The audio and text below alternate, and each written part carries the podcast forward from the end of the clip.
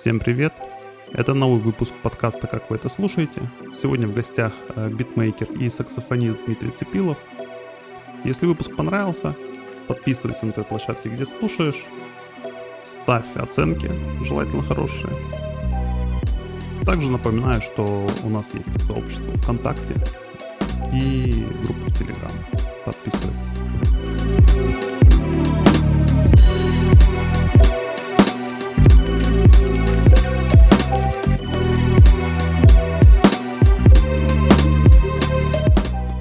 Дмитрий, привет. Привет, Саш, привет. Если не трудно, расскажи немного о себе, а, чем занимаешься, как давно в музыке. Я в музыке, ну, прилично уже сколько лет, 20, наверное, 5 профессионально занимаюсь со школы. Э, не, не 25, 20, мне сейчас 35.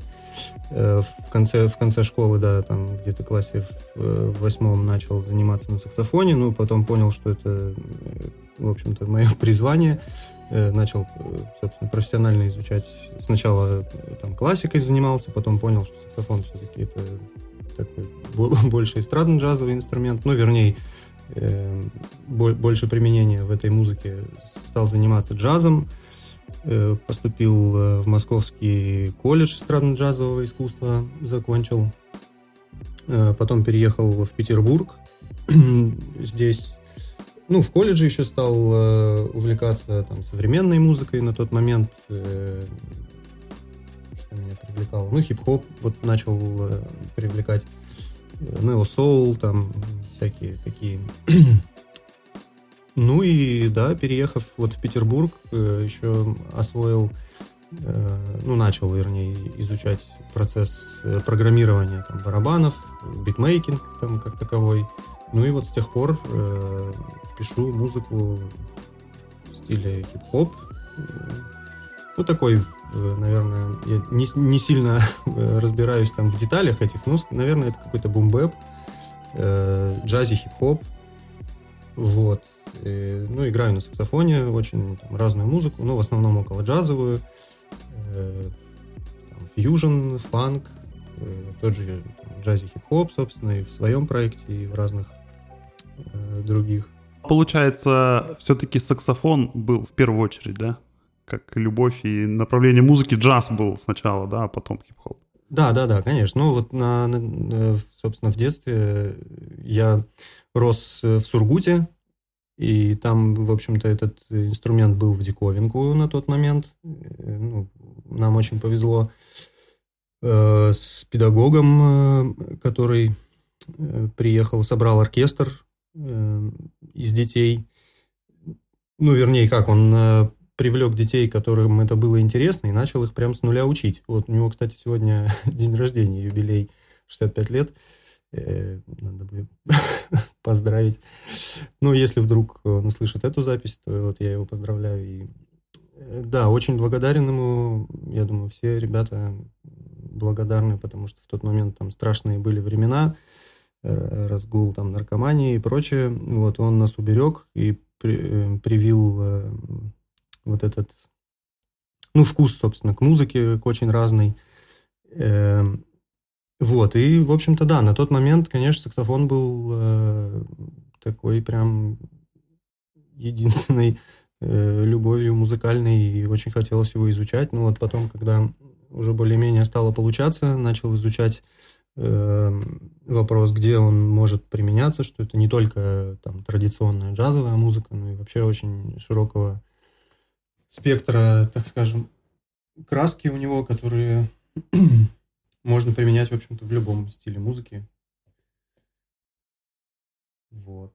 И теперь это, да, как средство выражения. Ну, да, это мой основной хлеб. Угу.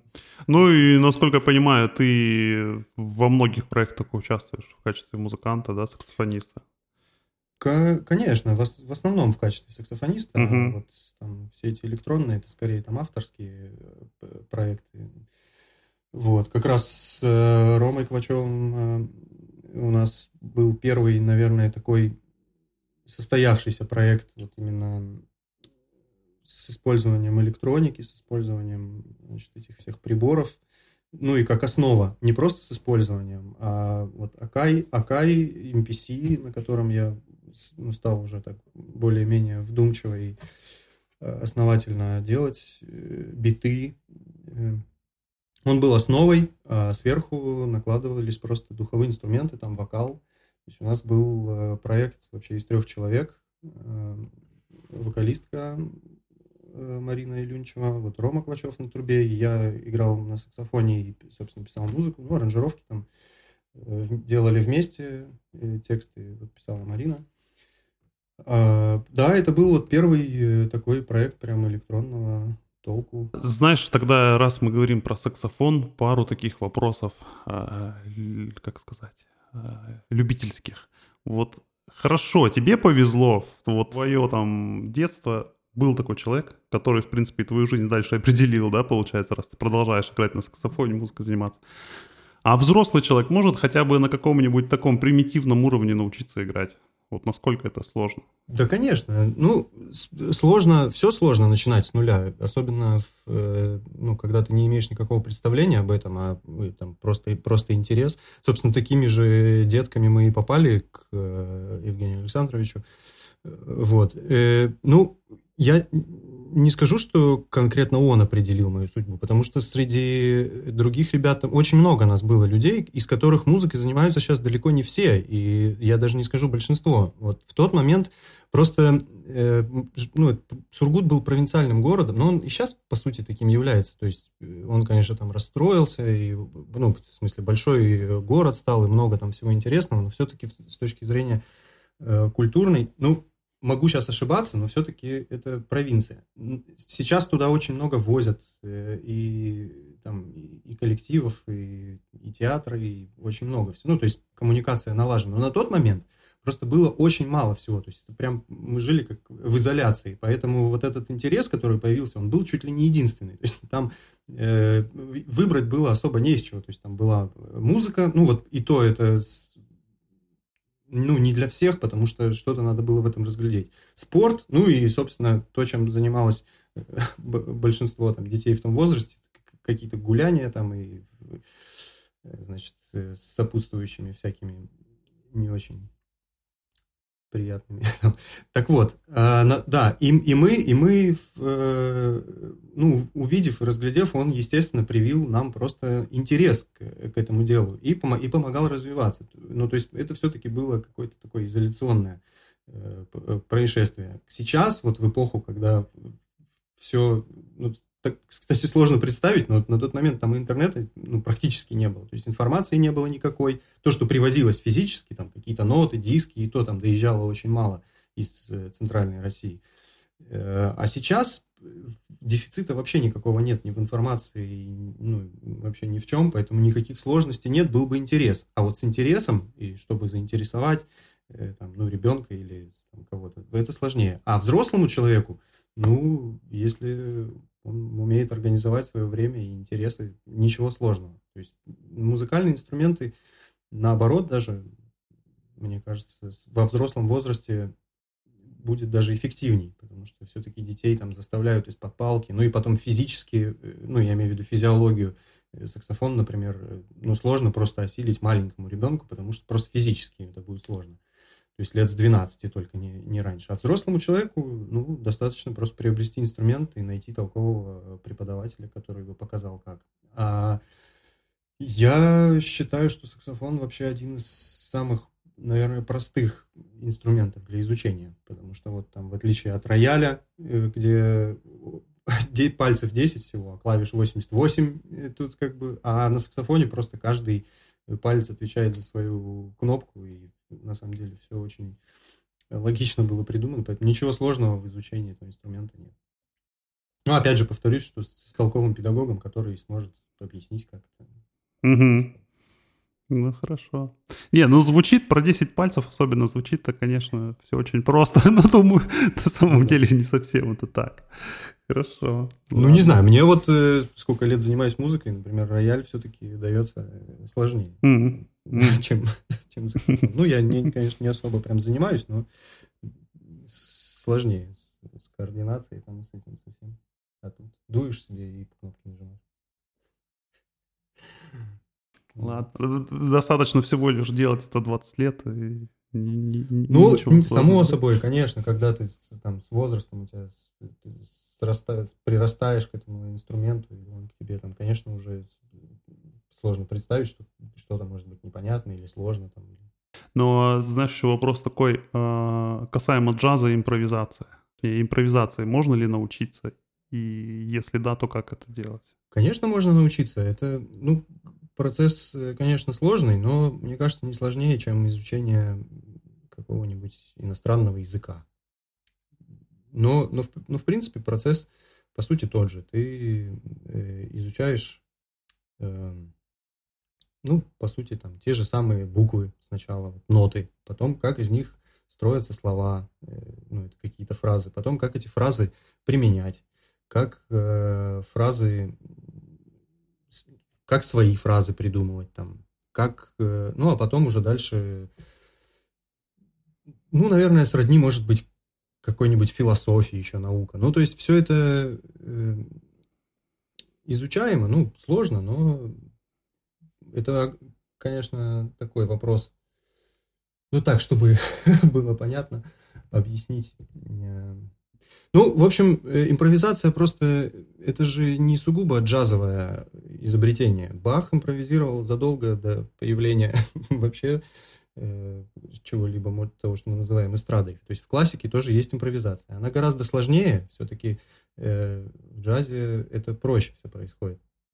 По сути, ну вот там есть у тебя до мажор, и в, нем есть аккорды, которые составляют, как правило, там, большинство песен, это там тоника, субдоминанта, доминанта. И они, ну, собственно, эти аккорды составляют трезвучие. Даже если ты будешь просто играть эти трезвучия как-нибудь, оформляя ритмически, это уже будет импровизация. Поэтому все зависит от того, на каком уровне э, эту импровизацию ты хочешь э, постичь. То есть, то есть предела на самом деле нет вообще никакого. Э, ну, это буквально, потому что она ну, не охватить э, да, даже... Ну, то есть умом можно охватить примерно, вот представить себе, сколько там возможностей в каждый момент времени, куда тебе можно пойти.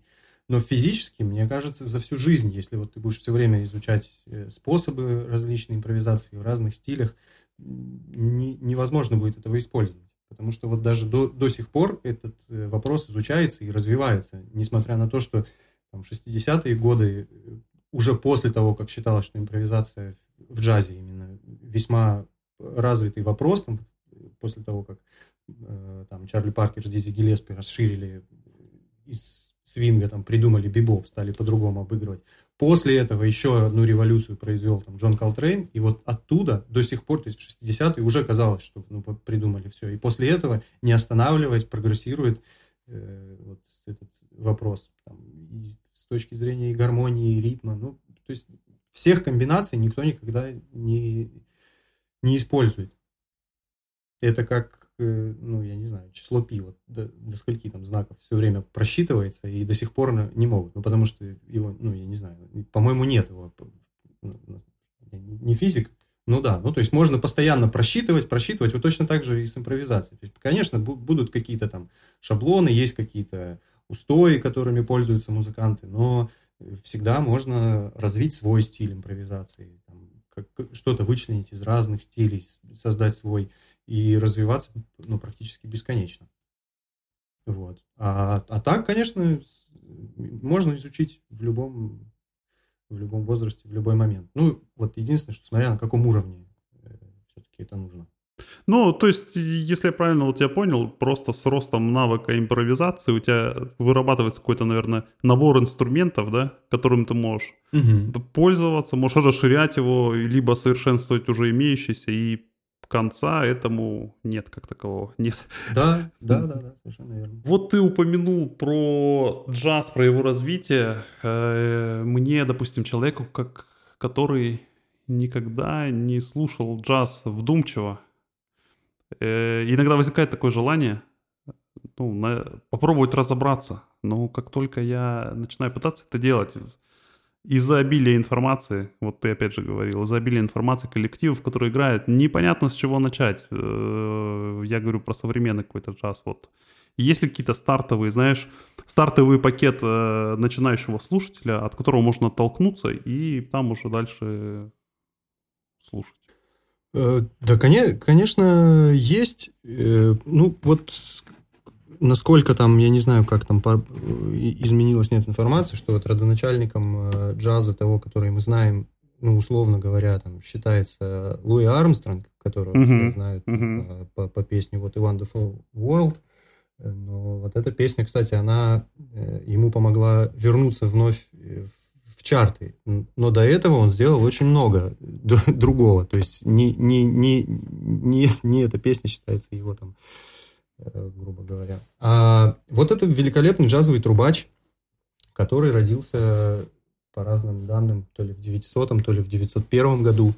Вот, наверное, это был первый такой э, революционер, что ли, или, ну, скорее, популяризатор. То есть на тот момент там вот из, из новоорлеанских этих э, блюзов и э, песнопений рабов на плантации все-таки джаз попал на широкую сцену. То есть тогда уже существовали оркестры новоорлеанские, там, и все это было, э, ну, как сказать, уже все было, но вот прям широко и то, то что сейчас можно сказать таким об, обобщением, это вот Луи Армстронг, например. Из вокалистов э, Элла Фиджеральд, не, ну, небезызвестная, вот у них есть прекрасные там, записи этой Порги и без Гершвина и прочее. Это вот то, что касается традиционного джаза. Я, э, ну, тоже, может быть, не очень там хорошо где-то хронологически разбираюсь, может быть, забылось что-то там за, за дальностью лет. Ну вот, если, отвечая на твой вопрос, э, Лой Армстронг, Элла Фиджеральд, это вот то, что, э, ну, может быть,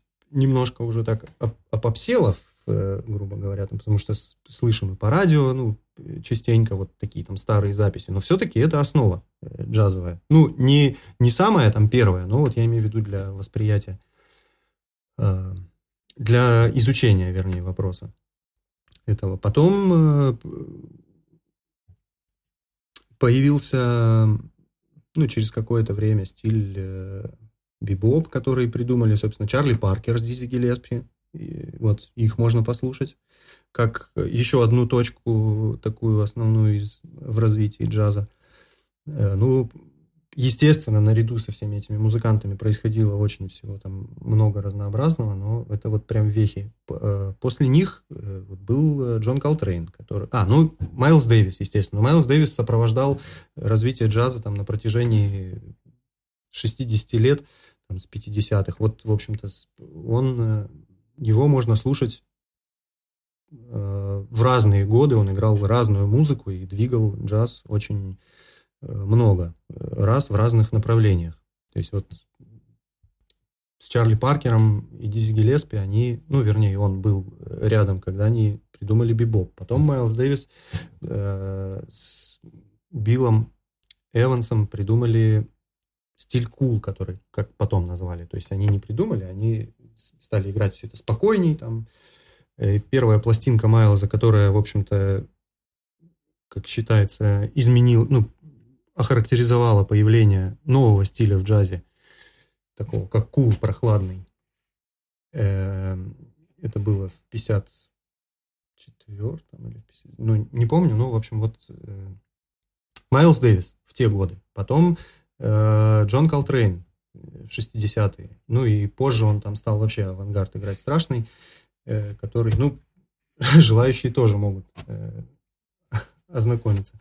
А потом Майлз Дэвис сделал еще один шаг уже после инноваций Колтрейна с э, Херби Хэнкоком, Тони Уильямсом и Роном Картером появился еще один стиль, который сам Майлз уже даже к джазу не, при, не причислял. Но на тот момент это была для них, ну, как бы вот такая точка, к которой они пришли, и уже считали, что это не джаз.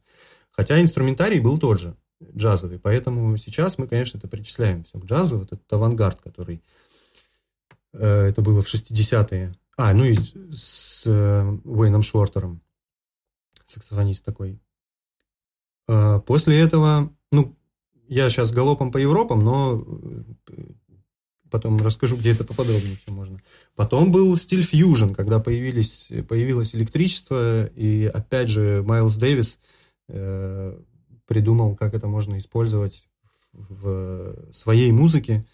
Ну, там это, конечно, к джазу уже вообще никакого отношения не имело. Но сейчас мы опять же это все причисляем, потому что хронологически вот это вышло, когда рок э, смешался с джазом, появился фьюжн. Потом, э, вот, эта музыка развивалась э, дальше тем же Майлзом.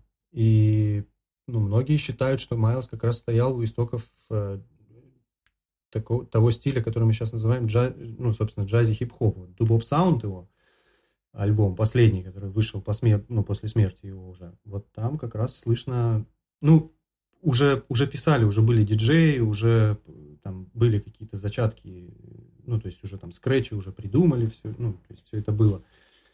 Вот. А наряду с тем же Майлзом Херби Хэнкок э, очень плотно использовал э, электронику в своей э, музыке, при этом, э, ну, не отказываясь от джазовых гармоний, от мелодизма своего.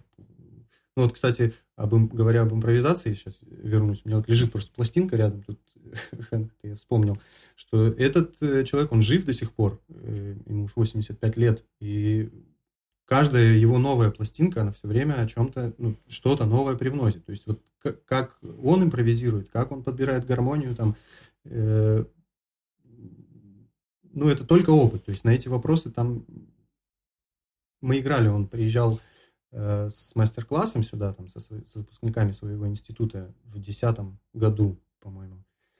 Э, мы играли у него на мастер-классе, ну и, естественно, там молодые еще ребята совсем э, ну что вот спросить у такого метра? И вот э, пианистка девочка одна задала ему вопрос.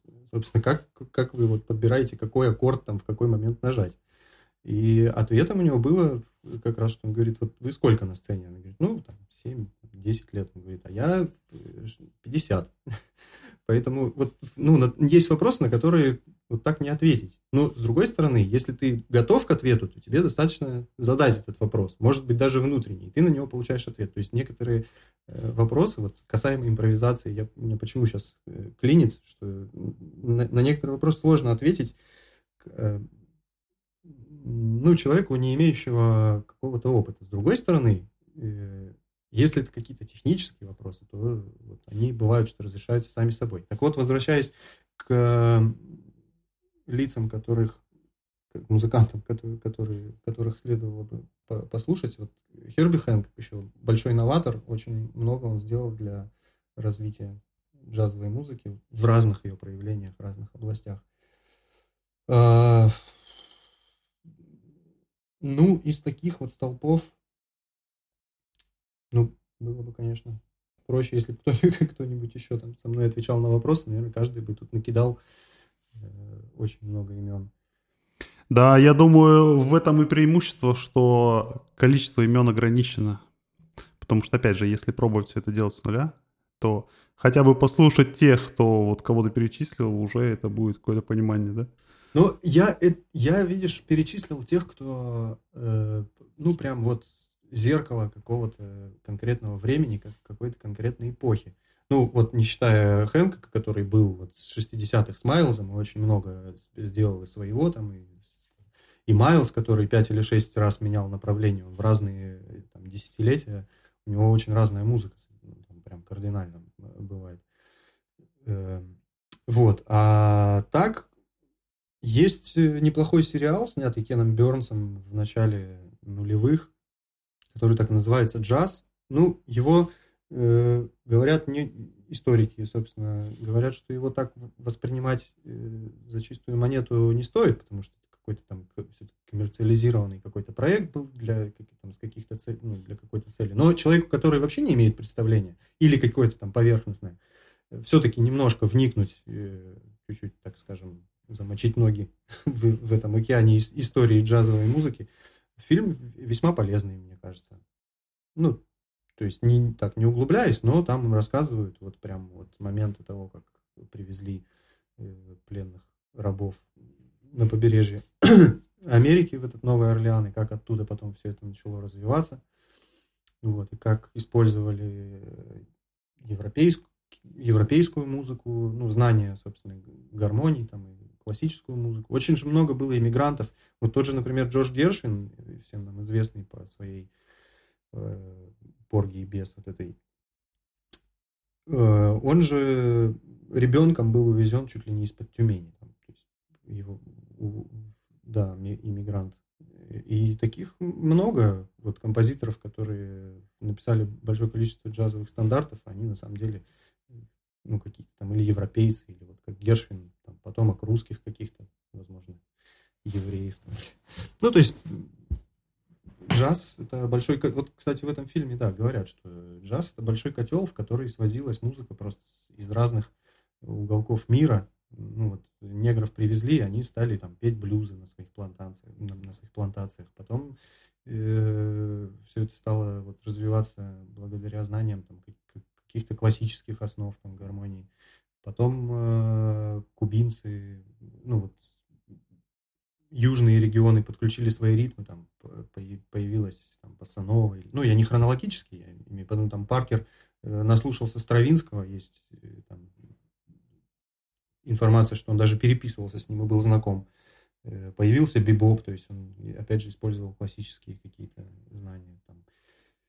Потом большое влияние тоже оказала индийская музыка. Вот Колтрейн там съездил в Индию, как-то привез, был знаком с Равишем Каром, собственно, его сына Рави Колтрейна назвали в честь этого. Он привез оттуда, ну, из Азии какие-то. И все это перемешивается, и сейчас уже сложно сказать, что конкретно можно назвать джазом. Ну, вот исторически в момент развития, тогда это вот там, такие стили. А сейчас ну, так вот. В общем, скорее слово уже такое номинально. А, ну, я не очень, может быть, силен в стилях, в стилях э, как, как, какими там, потому что сейчас реально все уже настолько перемешивается, и раньше джазом называлось то, что имеет конкретное звучание джазовое, а именно там какие-то духовые, контрабас, э, на котором играли щипковым вот этим э, методом, то, что сейчас уже считается неотъемлемым. Ну и вот, вот это джазовое звучание, но даже этим инструментарием иногда пользуются для того, чтобы ну, играть музыку, которой, которая не является джазом там, как, как таковым. Вот, поэтому, да, я да, рекомендую посмотреть фильм «Джаз» для общего развития. Очень неплохой сериал.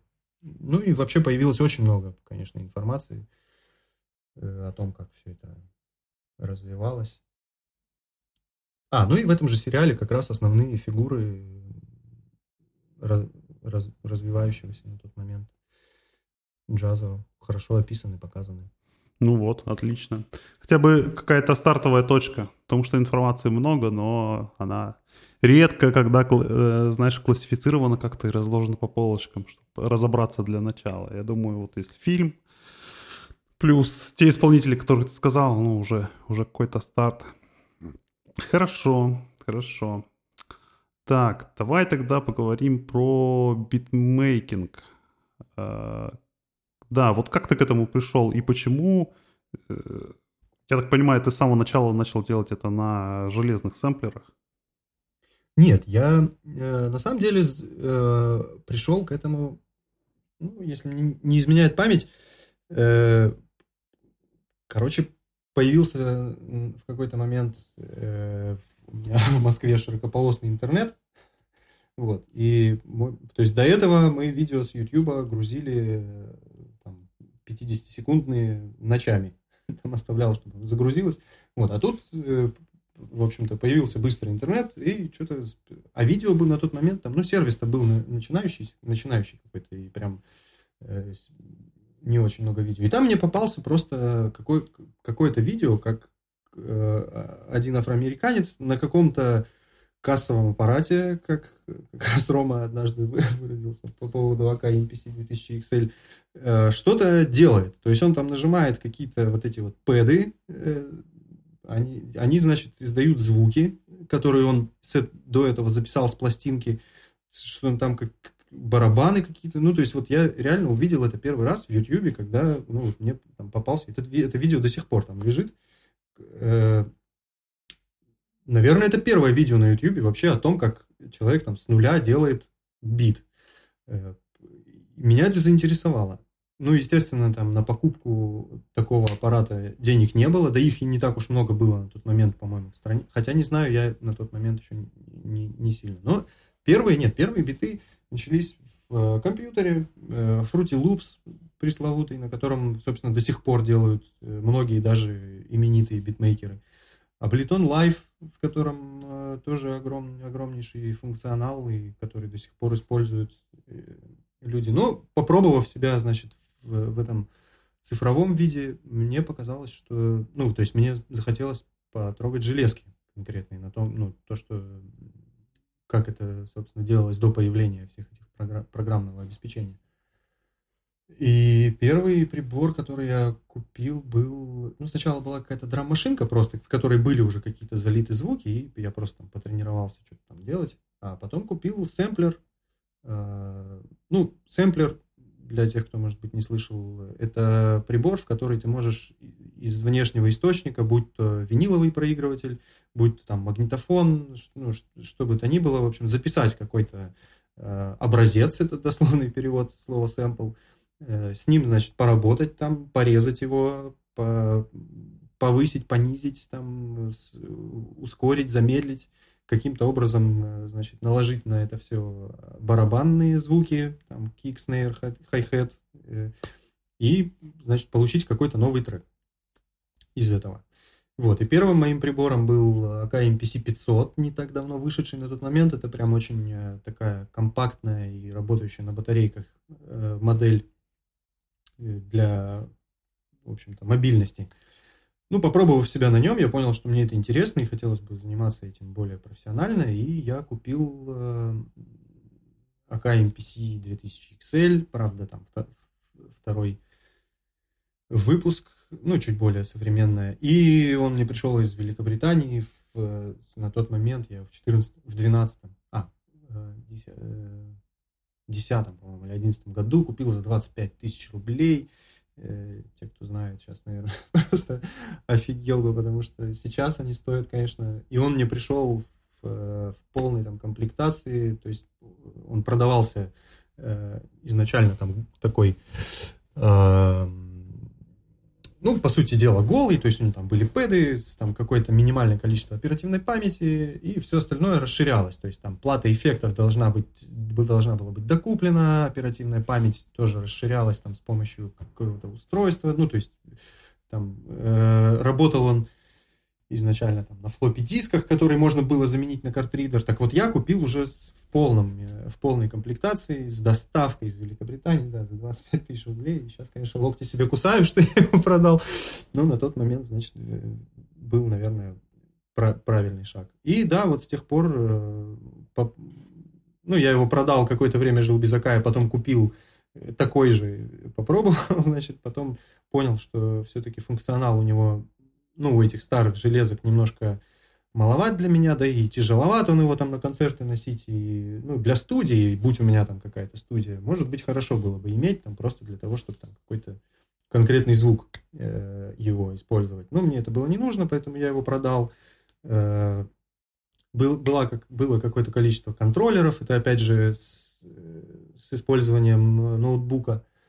Э, вот. А сейчас, не так давно, э, Акаи начали выпускать самостоятельные стендалон, так скажем, э, версии новые своих вот этих MPC. И вот я приобрел Akai MPC Live 2, который, ну, по сути, как многие говорят, там, является планшетом с, с контроллером в одной коробке.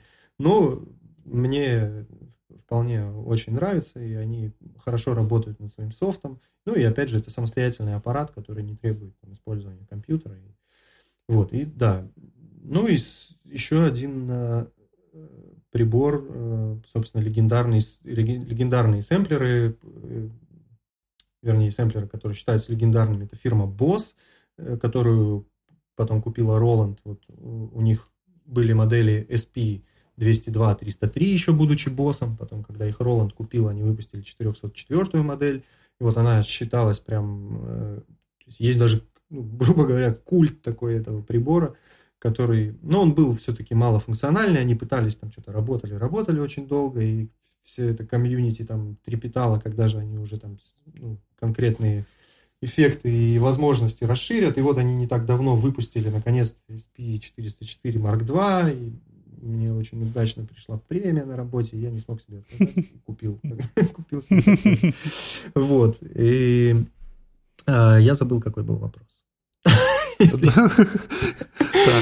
Ну, вопрос-то и был как раз про сэмперы. Вот э, из того, что ты рассказывал, я планировал тебе задать, я думаю, самое время вопрос про то, про различие, значит, сэмплеров и связки компьютер MIDI контроллер.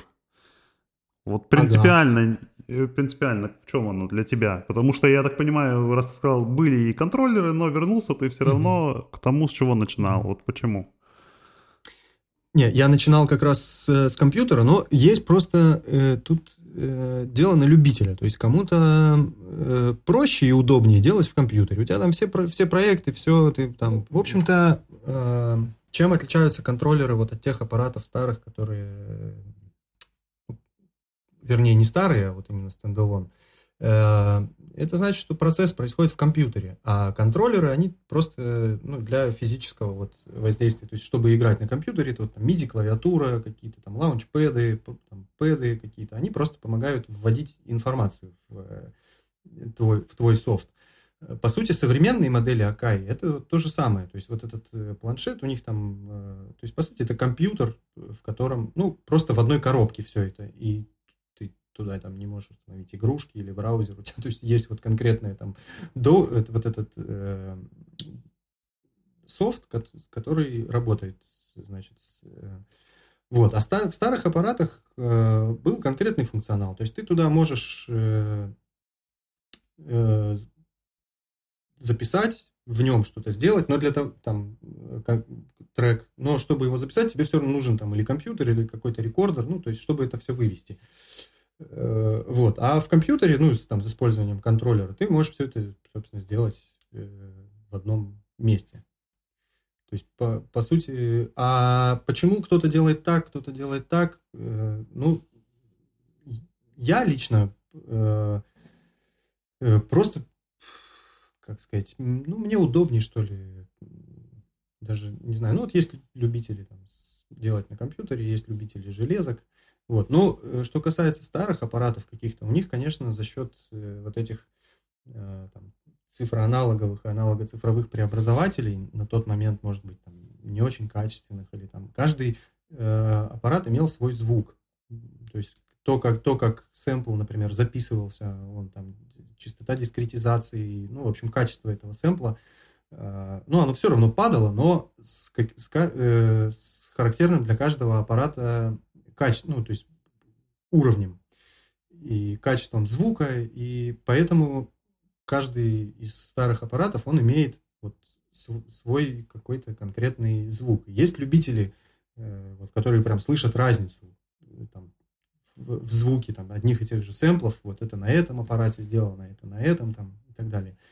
И я, может быть, ну, ну, не настолько ценитель, чтобы прям различить, но э, сейчас все это симулировано, в принципе, в, в цифровом виде. Конечно, не настолько достоверно, как это было тогда, но вот есть люди, которым э, это дорого, и они до сих пор там делают на старых аппаратах там, 80-х, 90-х годов. Потом через э, определенный там, студийный обвяз, какие-то компрессоры, сатураторы записывают все это в компьютер. Конечно, звук э, другой, нежели это все делать на компьютере и там, обрабатывать плагинами э, цифровыми, но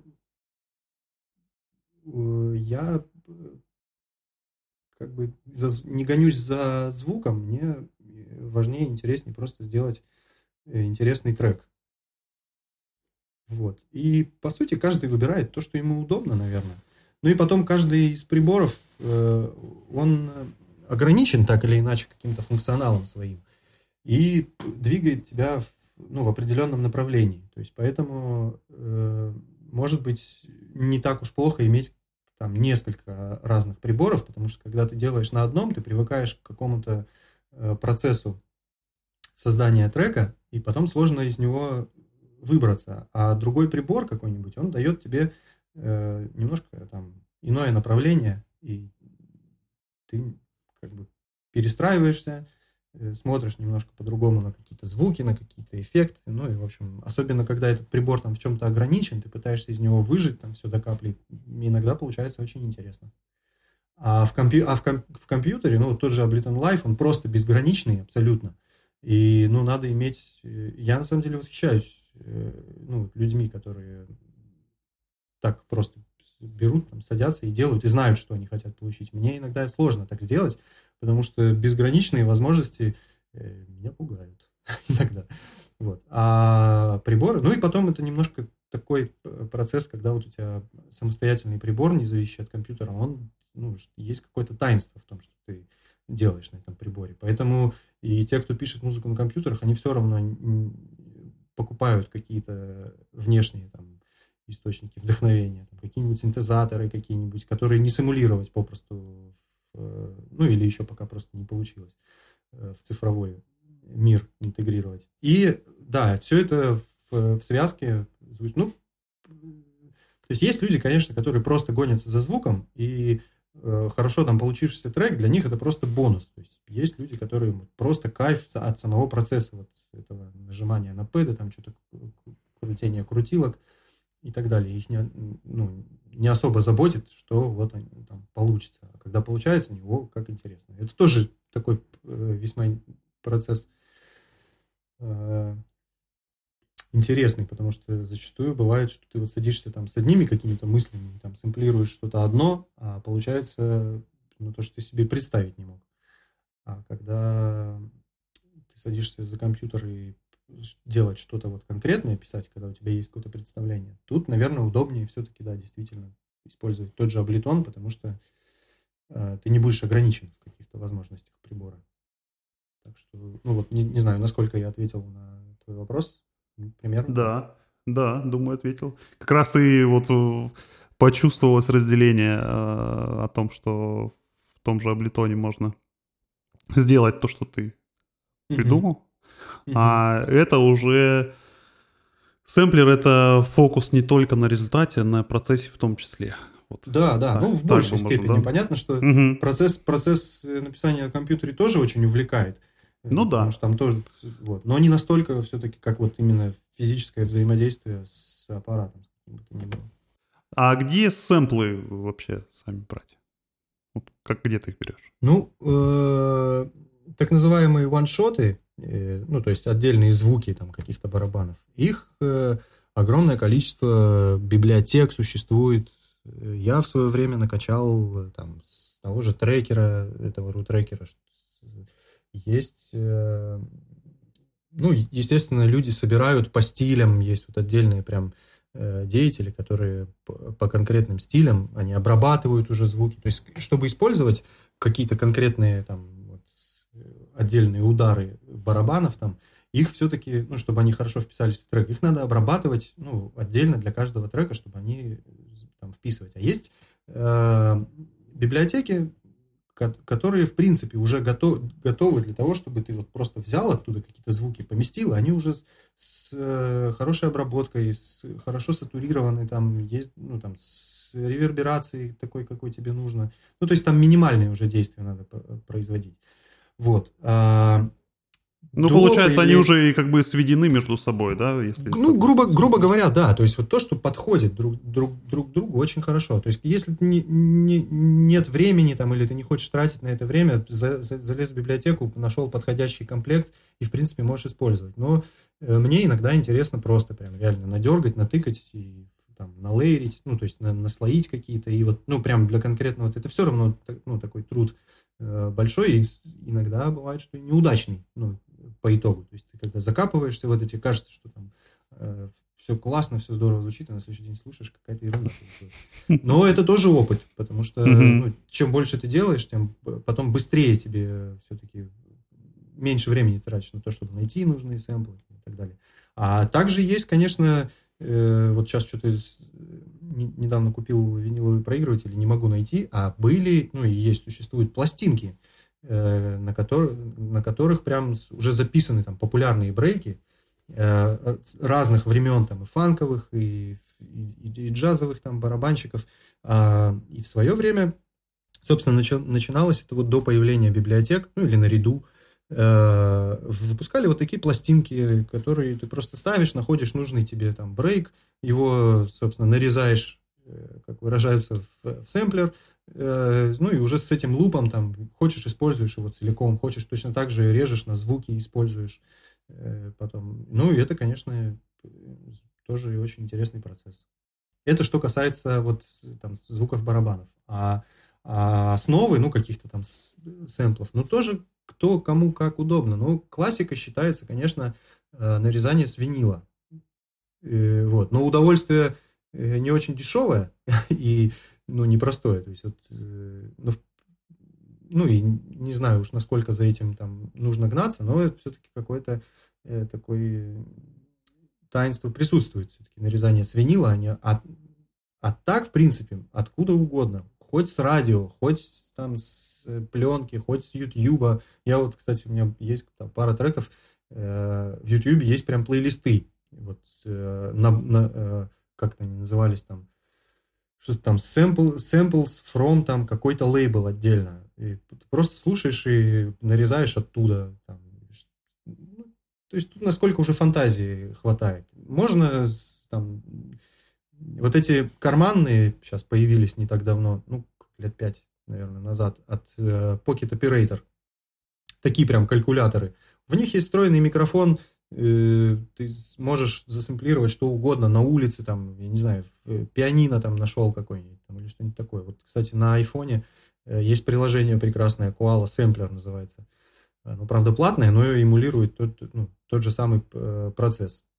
У iPhone очень хороший микрофон, ты можешь засэмплировать там удар об стол, сделать из него кик, там, щелкнуть пальцами, сделать из него снейр, и потом там с радио что-нибудь засэмплировать в машине, и ну, вот тебе, собственно, трек готов. Потом экспортировал его куда-нибудь в Ableton, там, доделал, и все, никаких проблем. Вот. Так что сейчас вообще ну, ограничений прям никаких ровным счетом. Слушай, а если вот э, тебя бы спросили, какой конкретно сэмплер ты могу посоветовать для начинающих? Вот человек, ему вроде интересно, он хочет попробовать, но вот надо какой-то такой аппарат, чтобы он смог попробовать, и это не стоило каких-то там тысяч миллионов денег. Тогда я бы посоветовал э, начать, собственно, у меня такой же опыт был, начать э, попробовать, насколько тебе это интересно, насколько тебя это увлечет. Э, Все-таки в компьютере. Там тот же Ableton, Ableton Live, ну, понятно, что это придется изучить вопрос, но это не так сложно и очень дешево, потому что компьютер есть у всех, Ableton Live можно установить бесплатно.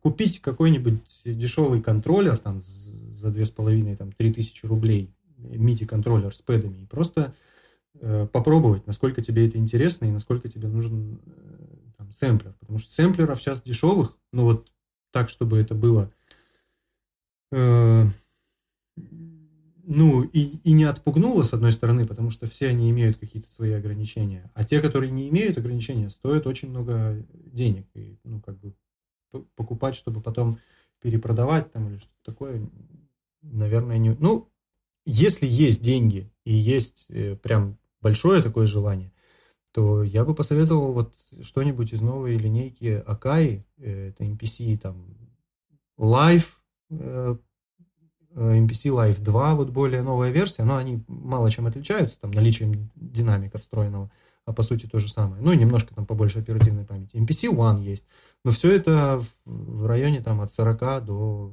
там, 80 тысяч рублей. Но это, в принципе, по полноценный самостоятельный аппарат, который, ну, в случае чего, можно и продать, да, действительно. Так что, наверное, я бы посоветовал все-таки что-нибудь из линейки AKMPC. Потому что вот, например, Роланды там те же, особенно старые модели, там 404, 555 был у меня, они все-таки э, своеобразные имеют э, э, функционал, и им, чтобы научиться пользоваться так, как тебе нужно, уже нужно иметь какое-то представление Э, о том, ну, чтобы прям на них писать. То есть большинство использует э, Роланды тех старых моделей просто для того, чтобы играть с них какие-то сеты. Это удобно. Ну, он, по-моему, так и создавался, чтобы... Э, просто существует очень много разных техник, ну, может быть, не очень много, но существуют разные техники конкретно битмейкинга. Даже того, как работать с сэмплами. И, собственно, все сэмплеры, они по-разному, ну, на разных э, на разные, э, так скажем, функции и разные пути создания трека заточены. Вот чтобы понять, какой тебе будет удоб, удобен, ну, либо пробовать все подряд, но, с другой стороны, можно огромное количество информации в YouTube лежит о том, как там теми или иными приборами э, пользоваться и как на них э, писать э, треки с разными подходами. Вот. Но если прям хочется попробовать, прям вот завтра, и не потратить много денег, я бы посоветовал Ableton просто, да, и там пару уроков о том, как э, чуваки делают биты там, купить недорогой контроллер, просто подсоединить его. У меня был такой опыт, я, в общем-то, тоже есть какое-то количество треков, которые написал в Ableton. Пока у меня не было вот того АК MPC, который я продал. Вот. А, но зато я понял, что мне действительно нравится конкретная MPC. Я вот хочу писать на них. Сейчас я вот купил этот Роланд, я, конечно, увлечен его процессом, он немножко другой, э, там немножко по-другому все это делается. Но от MPC я не откажусь все равно. То есть вот, эти, вот это, наверное, два таких основных э, таких столпа. Это вот Roland и MPC. Ну, может быть, более увлекающиеся, там, знающие люди меня поправят и дополнят. Но, наверное, согласятся с тем, что это все-таки вот основные такие приборы. Потому что есть э, сэмплеров, существует вообще огромное количество. Там, и э, Эму фирма была, вот у них был SP 1200, там вообще workflow другой, и я его даже в глаза не видел, но вот э, видео на YouTube меня, конечно, заинтересовали, но он даже тогда стоил огромных денег, и сейчас, ну вот как конкретно из-за своего этого аналога цифрового преобразователя, который окрашивал звук, ну реально так, как э, никакой другой. И инсоники, там аппараты, ну то есть в то время, до появления э, софта на компьютер, было создано огромное количество этих приборов, которые сейчас, ну, наверное, коллекционеры какие-нибудь или прям такие любители охотятся за ними. И, ну, иметь что-то такое прям вот, чтобы не, не, не обладая такой страстью к этому, ну, наверное, незачем. Но у меня есть э, пара знакомых, да, которые вот там, там MPC 3000, этот легендарный, на котором Джей Дила, ну, не, не, не тот самый, а на, на, на, на таком же делал. У него есть и такой, который сейчас стоит там по полмиллиона рублей. И всякие разные, ну, это вот прям битмейкеры, которые этим живут, и там, конечно, большое количество. А начать, да, начать можно вот или с облитона, или, ну, если есть деньги и возможность э, попробовать какой-нибудь, да, MPC Live, MPC One. Не, ну тут э, все правильно. Вопрос был скорее, если ты уже прошел, знаешь, этот этап э, с компьютером и контроллером, ну, значит, там 40-80 тысяч можно все-таки что-то попробовать такое, что позволит тебе автономно делать, да? Из того, что я хотел спросить, мы с тобой, наверное, про, про все прям поговорили. Если ты, может, хочешь что-то добавить или по какой-либо из тем. Конечно, э, наверное, важнее просто понимать, э, ну, зачем тебе нужен тот или иной прибор, там, или даже, э, я не знаю, зачем ты хочешь научиться играть на саксофоне. Ну, то есть главный вопрос, что, что тобой движет. То есть если у меня вот, например, там, что касается да и саксофона, наверное, тоже в какой-то момент, и покупки Акая, мне просто хотелось иметь, вот, ну, чтобы, ну, и меня реально вдохновляло само наличие инструментов в какие-то моменты. Mm-hmm. То есть, э, ну, бывает, что ты даже не знаешь, что ты хочешь играть или что ты хочешь написать там, в какой музыке, а вот тот или иной прибор там или инструмент, он вдохновляет э, на тот, ну, на те или иные какие-то движения там в развитии своем. Но если есть э, конкретное представление о том, что бы тебе хотелось, то есть как, в каком стиле тебе хотелось бы. То есть я вот, э, опять же, сейчас оговорюсь, что я э, рассказывал про приборы в контексте создания хип-хоп все-таки музыки. Для электронной э, музыки, ну, как, например, там, хаос там, и так далее. Акаи тоже подойдет, но, э, наверное, э, все-таки есть немножко другие э, приборы, более подходящие стилистически. А также и про саксофон, ну вот хочу дополнить, что есть огромное количество сейчас комплектующих для него, ну вот, например, там муштуки, трости и совсем и, и, и саксофонов самое главное, огромное количество разных марок и, и как они, моделей, которые э, в той или иной степени, ну сейчас уже производителями э, ориентируются в какую-то музыку. То есть если ты хочешь, например, играть традиционный там какой-то джаз, mm-hmm. и чтобы вот у тебя прямо аутентично звучало, то э, покупаешь там более какой-то старый саксофон с э, каким-то более там старым муштуком и, ну, в общем, подыскиваешь это. Но с этим сетапом, например, современную музыку в какой-нибудь там смуз джаз там или ну, куда-нибудь там фанк, уже сложнее будет влиться. Если же, наоборот, тебе нужен там современный какой-то тембр, ну, то есть, или ты покупаешь там какие-то железный муштук, там, современную модель, на нем сложнее будет изобразить что-то э, а, там, аутентичное и традиционно джазовое. То есть, понимать, э, ну, важно, короче, понимать, зачем, что ты хочешь э, делать там, с тем, с тем или иным инструментом. Вот. А не так, что, ну, есть люди, которые там обращаются, я хочу научиться играть мелодию. Ну, это тоже неплохое желание, но mm-hmm. какую мелодию? Ну, там, потому что ну, вот, от выбора инструмента очень многое зависит, в том числе и твои, ну, твое желание продолжать заниматься. Потому что может так случиться, что там какая-то неудача может отпугнуть, ну, со всеми бывает, что у меня не получается. А на самом деле просто не очень удачно подобран сетап. Вот и все. Угу. Самое главное ответить на вопрос, зачем мне это нужно. То есть предварительная подготовка, в том числе, наверное, сбор информации вот на Ютубе, там все вот это, это вот наше все. Сбор все информации. это, это вот наше да, все. Да, Ясно. Да, да. Ладно. Ладно, спасибо большое, Дим, за разговор. Да. Было интересно. Спасибо. Мне было очень интересно. Да, спасибо. Пока-пока. Да, всего доброго. Пока.